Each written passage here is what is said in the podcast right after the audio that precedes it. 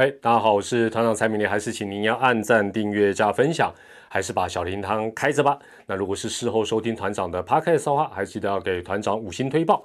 那今天呢是五月十七号，礼拜一，又来到了一周点评的单元了。很遗憾的，这个一周啊，一周变一周啊，变疫情的疫啊。坦白讲，这个疫情真的是让全台湾现在是乱成一锅粥。中华职棒当然也没有办法置身事外。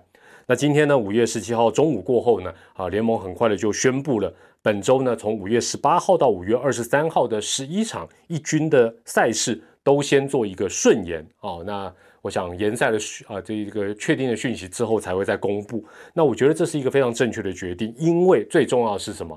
可以争取时间，防疫优先之外就是争取时间。接下来再且战且走，因为接下来的变化。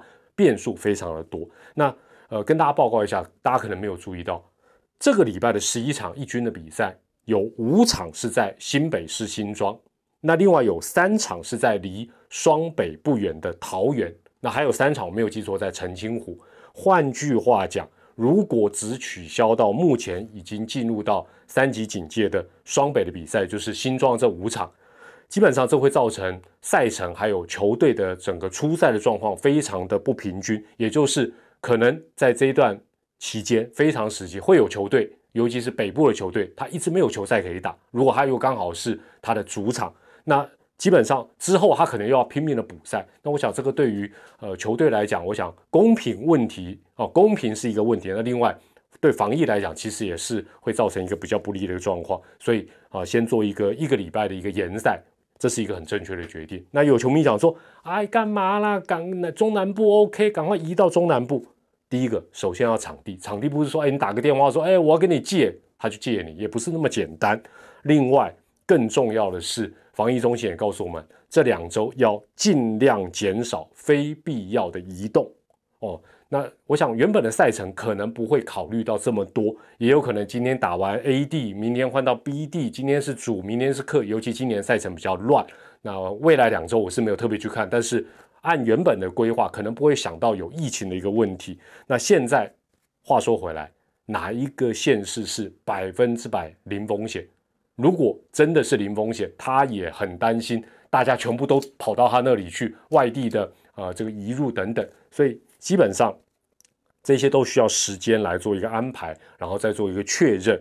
那简单来讲，我想球迷朋友您想到的，呃，一些种种的风险、种种的建议、种种的因素，相信联盟球团也都看到，但他们应该也都一一考虑过，给他们一些时间，相信会做一个比较好的一个安排。那大家也不要再有一些小的地方啊，还在那边画修啦、挑毛病，这个没有必要了。那当然也有球迷说，哎呀，我们就用国外那个泡泡模式啊。基本上，你如果去 Google 一下，这个去年我们就讲去年的 NBA 球季，它是泡泡模式，你就会知道这不是想象中那么简单。说，哎，我好像画个区域啊，或者是找个地方，我就可以，不是那么简单的。而且呢，包括这个变更比赛地点啊，据了解，啊，下礼拜有可能有一些比赛地点就要做更动，然后再以利比赛能够继续的推展，等等等各种可能性、各种方案，基本上真的，我还是。劝大家就说，大家把这个烦恼就留给联盟，留给球团，留给会长、秘书长他们去伤脑筋。那这段时间，团长也常讲一句话，就是说，任何的决定其实都有风险，没有风险不可能，而且都伴随着成本。也就是说，我想大家这几天就会感受到啊，什么封城啦、第几集啦，或者是锁国啦、禁止，对，讲起来都很简单，但是有没有风险？也有。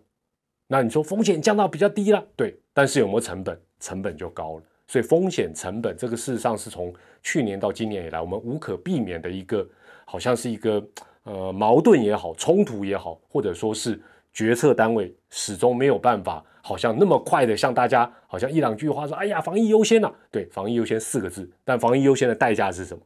基本上，这、这、这，我坦白讲，我不是替 时钟部长在讲话，但我想，包括联盟，呃，在做这些决定，包括啊，大家最近讨论度很高的一些事情，其实都是一样的一个意思。所以呢，中华之邦是这样，六月份的五抢一当然也是这样，因为哈，啊，大家都看得到，疫情让很多事情都不断的在改变，甚至于很多翻转，甚至于哎，好像去年是国外是怎么样，台湾是怎么样，现在都。意味，就是哎，现在变成他们打了疫苗，我们没有疫苗，等等等很多的一个状况。那就举个例子，就讲疫苗的例子，没有多久前，大家还记不记得打疫苗？大家全台湾打疫苗的意愿都不高，疫苗都快要放到过期了，包括可以优先打的中华队的大名单。对不对？你还记不记得红中还有教练团率先打，还要呼吁大家来，但是大家意愿都不高。但是今天大家看到新闻，联盟的秘书长杨老师就讲：，哎，现在很多人主动联络，有意愿要打。基本上我觉得这再正常不过，我觉得这就是人性，我会觉得很正常。就像你，你从之前你想不想打，到今天你想不想打，可能都有变化。那团长这个人就不假掰，我现在就很想打，但是排不到。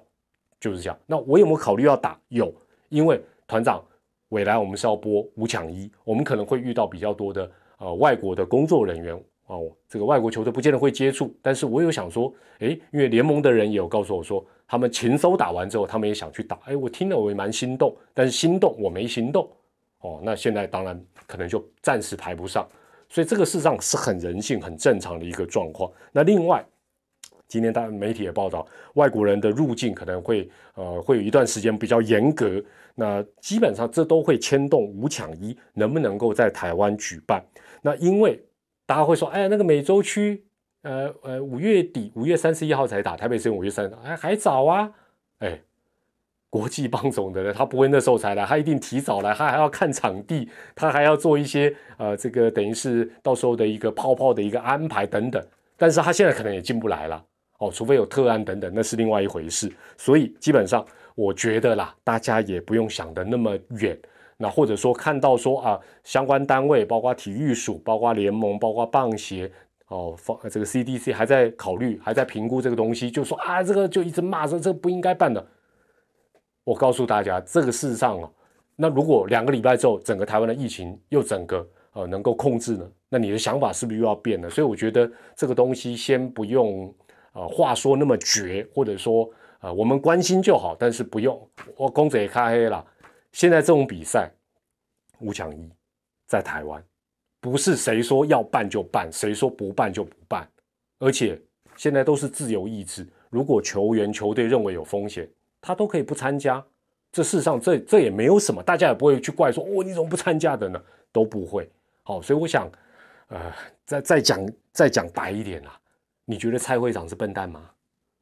如果你觉得蔡会长不是笨蛋的话，你就不用担心这个烦恼，就让他们去处理。好，让大人他们，我相信，呃，基本上，因为我们毕竟是承接国际要办的这一项，算是蛮大的一个比赛啊。其实就好像现在日本人在烦恼的冬奥一样，这不是很单纯的，大家好像说啊，不要办啊，算了啦，不是那么简单。他还有很多很你，而且你必须要假装他不是，应该讲说是假设他会办来做一个筹备，你不能说到时候说啊又要办了没有准备好，那也不行。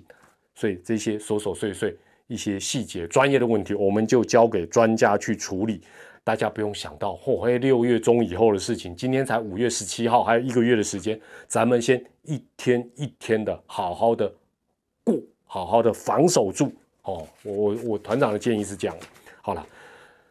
今天总不能一周点评只谈防疫吧，还是要谈一下比赛。哎，好，回归正题，我们来谈一下比赛。今天好现实，好现实，太畏权了。哎呦，真是啊，团长脸皮真是厚啊，就是厚啊，对不对？现在就是要脸皮厚才能活得好。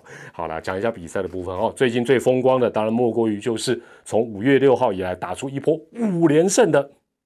阿龙魏全龙胜率一口气上升到四乘三六，距离邦邦胜场差只差半场。团长季前，我这个人我就不会说，我好像猜过，我就这时候假装没有没有猜。有些人常常留言故意刺我，无所谓，我都看到，我我还给你点赞。团长季前预测阿龙胜率全年是三三三，需不需要改？不用，球季还很长。套一句乡民常讲的，还早，不要急啊！而且坦白讲，到时候如果团长猜错了，哎呀，阿龙的胜率像现在这样四成多，高了一成多，甚至于五成，没有当卤主，团长也是脸肿肿，心爽爽啊！我有什么吃亏？我有什么？我就承认说对不起，我猜错了。但是恭喜魏全龙，我也 happy 嘛。好了，那讲一下这个啊，从五月六号到上个礼拜天呢，呃，五月十六号，龙队的连胜，如果仔细从数据来看，其实也没有太大的学问，但是是不简单的啦。听团长讲一下，这五场这五连胜，龙队的投手团队防御率多少？三，没有，二，不需要，一点六，厉不厉害？一点六要怎么输？哦，团队投手防御率一点六，哎，其他四位老同学都是三点零起跳哦。这这段时间打的比赛场次不一样，但防御率都是三点多，三点多起跳了。快要变卤煮了，邦邦是多少？这一段时间哦，差不多十天的时间，他的防御率多少？四点八五，被我们阿龙快追上也是刚好而已。这也再次证明什么？投手好没烦恼，铁律。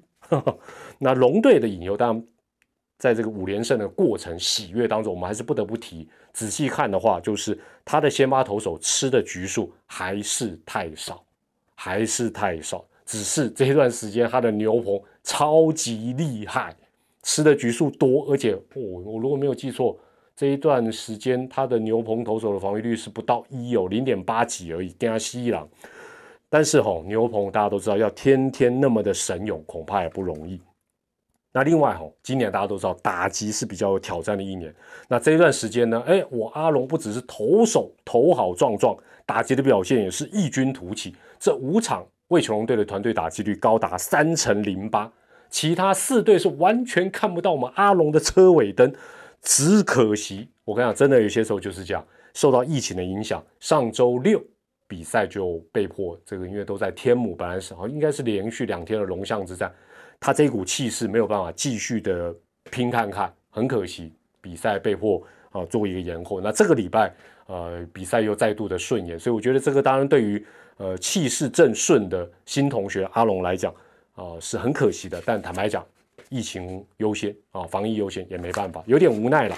那五月六号到五月十六号，各队出赛的场次不一样，魏琼队只打了五场，最多啊，像狮队啦，呃，乐天是打了八场不等。值得注意的是，哈，这个你可能没注意到，但是我一讲你就有感觉，回想一下，在这十天当中，差不多，尤其是你支持的球队，你就最有感觉，就是他一掉分那场就再见了，没错吧？